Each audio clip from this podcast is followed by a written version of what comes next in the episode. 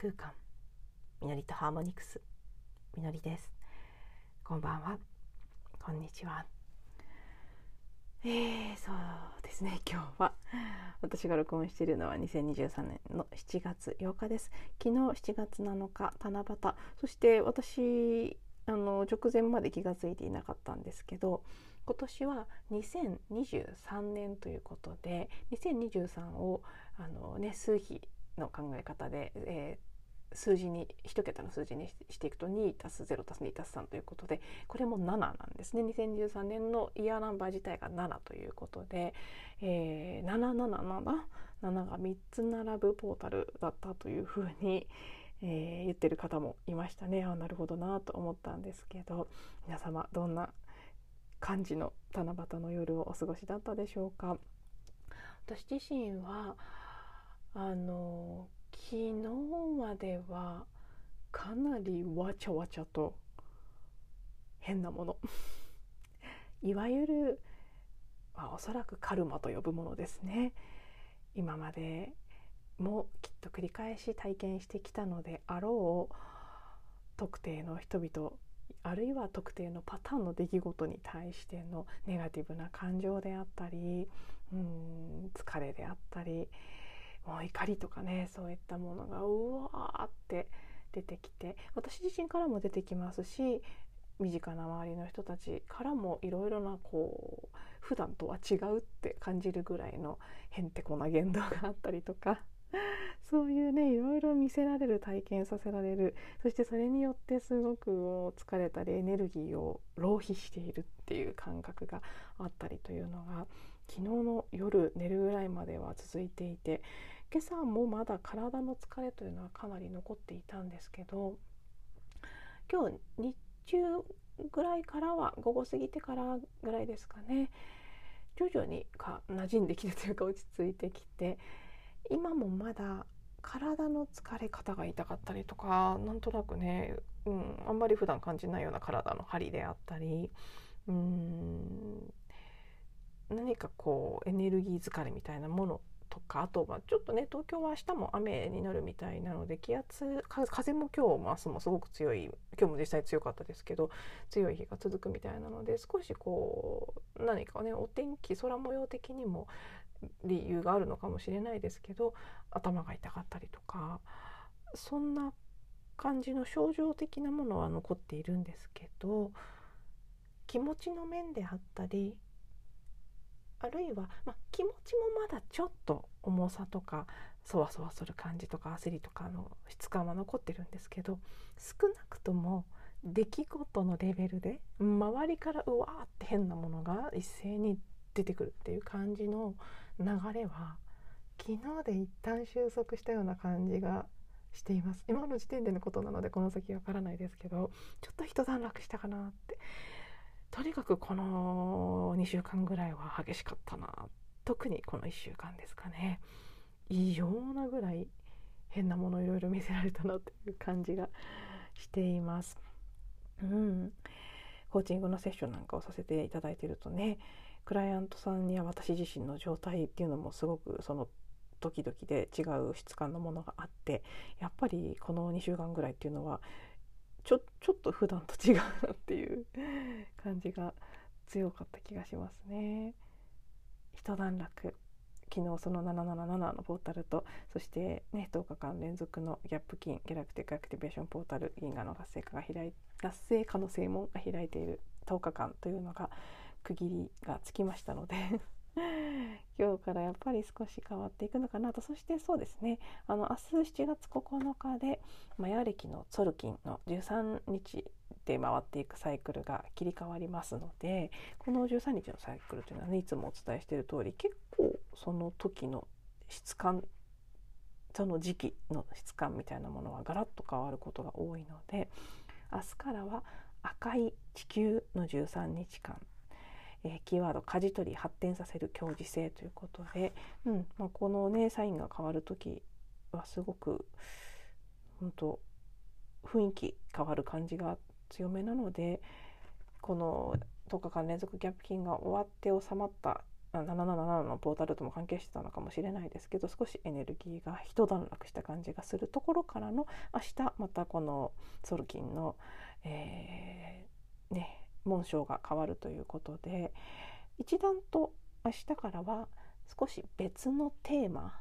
別の質感のテーマが現れる2週間ぐらいになっていくんじゃないかなというふうに私は勝手に 予想しております。そしてそうですね先生術的に見ると次のマイルストーンが18日の新月ということになりますね。うん、なのでまあどんな感じになっていくのかなと。蟹座の新月ですかね。前回が双子座だったと思いますので。はい。うん、そしてそれが過ぎるともういよいよこの新月明け以降は本格的に8月8日ライオンズゲートのエネルギーが流れ込んでくるという状態になると思いますので。またねライオンズゲートはね私すごい覚えてるんですけど去年激しかったんですよね。私は相性がいいゲートなのでいい感じにもなるんですけどただすごくこう何て言うんでしょうね妙に活性化されてしまうというかなんかこう表現しなきゃみたいな勢いが出てくるからこその焦りにもつながりやすくってだからこそのね大きなことを始めるタイミングになりやすいんですけど YouTube を始めたのも8月だったと思いますし何かそういうこう何かのきっかけは作りやすいんですがその分こう 本当に火がついた感じで世話しない質感にはなってくるのでちょっとね今年はどんな風になるのかなと今からドキドキ しているところもありつつのその分も今はまだ疲れが残っているこの状態でしっかり休んでおこうかなと。特に今週末ぐらいまではねしっかり休んで来週からは徐々に予定も増えてきますけど。うん。でも引き続きなんとなく7月はゆったりペースでいこうかなという気が今の時点ではしています。そしてこのそのね激しかったこの特に1週間ぐらいの間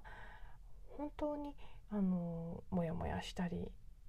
悲しみであったり怒りであったり結構怒りとかねそういう苛立ちフラストレーションのようなものをたくさん感じたような気がするんですけどあと絶望感とかいろいろそういうものが出てくる中でそう眠さであったり体の重さであったり何にもやる気が起きないっていう感じでねちょっとこう打つとかで打つまではいかないですけど別に日常の普通のことは明るく楽しくできるんですけどお仕事面のことであったり新しいことを始めようとかねそういうのに対してもっとこううん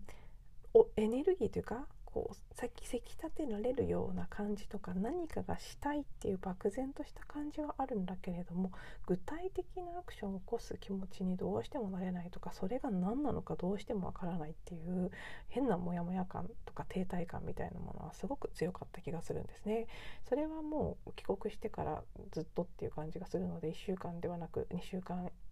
以上続いてる気がするんですけど夏至明けずっとって感じですね。えまあ、なのでねその停滞感であったりいろんなカルマ的なものが出てきて見せられて感情がかき乱されることであったり嫌な気持ちになることも多い。そして疲れて体がねもうしんどくなることも多い。期間だったんですけど同時にすごく印象的だったのはそんな感じでねあの外側のことにやられてああもうもう無理ってなって いろんな瞑想の音源とかを聞きながら部屋でただこう仰向けに寝てもうただただ体やエネルギーを感じながらそういう瞑想音源を聞いたり瞑想をしたりっていう時間も動けなかったからこそ比較的多く取ったんですがそういう時に体験した感覚体の感覚エネルギーの感覚なんかこうビジョンが見えるような感覚とかがまあこのあくまで当社費というかね私のレベルの中での比較ですけど もともとあんまり私ねすごくはっきり何かを感じたりはっきり見えたりっていうことしないタイプなのでそういうあのガイドメディテーションのようなものを聞いてやっていてもはっきり認識できるようなこれっていうことはないんです。ねもちろん漠然とただ気持ちがいいとかただ落ち着くとかなんかこうぐるぐるしてたのが静まるとかそういう効果は感じますけど瞑想してる間に何かはっきり受け取ったり見えたり感じたりってことはあんまりないことが多いんですけど結構この期間は今まで感じたことがないようなはっきりこうエネルギーが動くような感じがしたりすごく気持ちいい感じになったりもしくは何かこうなんでしょうねこう自分が飛んでいってるようなイメージが見えたりとか、ね、開いていってるイメージが見えたりそういうこう、まあ、ビジョンとまでは言わないけれども少しこう映像を伴うような感覚が起きたり、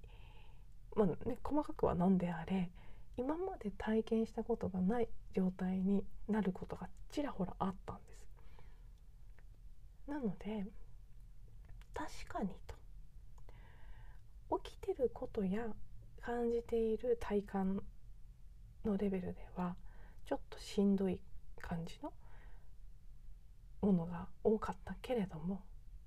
それが全体のその、ね、周波数が変化して新しいこう次元へと移行していっている上昇していっているそれに伴って古いこう、ね、ネガティブなもの未消化のものが出てきてるんだっていう話は確かにそうなんだろうなって思ったんです。だから一瞬ね目の前に現れたそのカルマの減少化したもの古い重たいエネルギーが減少化したものを見ると悪いことが起きてるように見えてしまいますけどひとたび力を抜いて目を閉じてただ感じるという瞑想の時間を持つと途端にその変化してっている新しい何て言うんでしょうね。あのうん言葉にはしづらいです、まあ、言葉にするとやっぱりねそういうこう高い周波数のみたいな表現になっちゃうんですけどちょっと高いっていうのは本当は違うんだけれどもまあでも高いっていうしかないのでねその心地よいこう美しい世界の 現れも垣間見たなと。全体が変化しているから古い重たいものが出てきてるっていうのは本当にそうなんだな両方があるっていうのをなんとなく感じた感じることができたんですよね。目の前に見せられてるものはすごいしんどいんですけど そして体もすごいしんどいんですけどね目を閉じればそこにちょっとこう頭を休めて瞑想状態に入ればそこに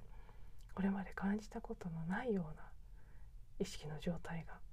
訪れるっていう不思議な、うん、体験をするこの特にこの数日間はそういう傾向が強かったかなというふうに思います。なのでそうですねちょっと私は個人的には引き続き瞑想をいつもよりももっと心がけてしていきたいなと思いますし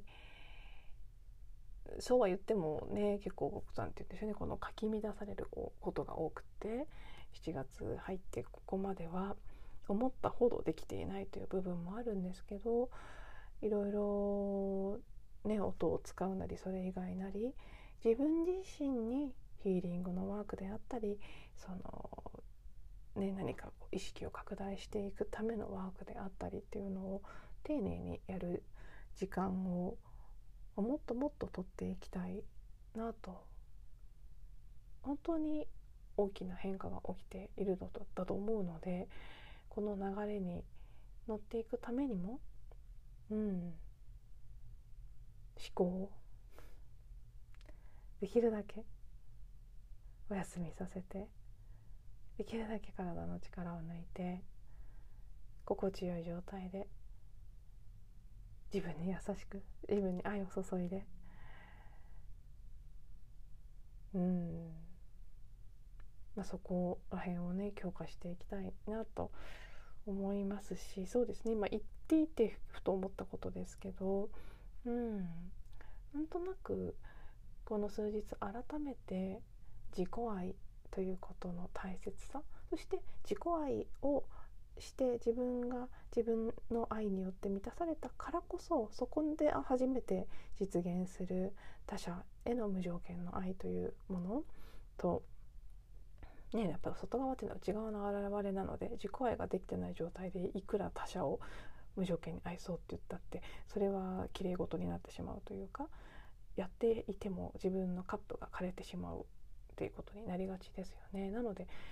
ね、あの飛行機の中でお子さんお連れのお客様はあのなんだっけ酸素マスクが出てきたら自分にまずしましょうっていう ガイダンスがいつもありますけどあれと同じ感じでですね自分がまず自分の愛で満たされてからでないと他者に与えようとすればするほど枯渇してしまうということがあってだからこその自己愛っていうのがまず最初の一歩として必ずあると思うんですけどさらに言うと究極的には自分の宇宙には自分には自分しかいないということも ありますので自分を愛すればそれはイコール他者を愛することでもあるしそこに境目さえないということがねさらに言うとあると思うんですけど何かその改めて自分に優しく自分自身をこう優しくっていうとちょっとねまたそれも違うんですけどあるがままを見てあげるという形で自分に無条件の愛を注ぐこと何が起きていようとノージャッジであるいは起きていなかろうとノージャッジでとにかく自分に愛を注ぐということ。うん。それがなんか改めて改まっていや大事だな思った。そんな昨日今日でそれがあったからこそなんでしょうけどちょっとした本当にちょっとしたことですけど、うん、リビングから部屋に戻ったふとした瞬間に自分自身に「愛してるよ」とか「ああ今日もよくやったね」みたいな言葉をかけてあげたくなってそんな風にしたらすごく気持ちがこう落ち着いたり嬉しくなったり満たされる感じがしたりっていう体験が今日もありましたし、うん、なぜだかわからないですけど改めて愛。無条件の愛というテーマ。そして自分自身もそして周りの全ての人も本来もう生まれながらにして全ての人が完全で完璧で欠けるところのない存在であってそう思えないとしたらそれは自分自身の記憶でしかなくて。その完璧である自分と完璧である他者が関わり合っているんだっていうことであったり。そこには常に、ね、宇宙の愛の無条件の愛が自分自身のも相手にもその間の関係性にも満たされている満ちているんだということ。そこら辺にうん。自然と意識が向く。これは特に昨日から今日にかけてという感じでしたけどね。じわじわとこう改めて知ってた概念ではありますけどそのことがもう一度自分の中に深くもう一段深く染み入ってくるような感覚もあったりしてそんなところもねなんとなくこう地球全体の波動が上がっていっている変化していっている証なのかなっちょっとした違いでしか感じることはできないけれども今のところ。でもこのちょっとが大きいのかもしれないな。なんてことを思った。この週末でした。はい。では今日はこの辺にして。えーと明日はどうでしょうね。お休みするかしないか。ちょっと今の時点では決められないかなという感じですね。明日の気分で決めたいと思います。また次のエピソードでお会いしましょう。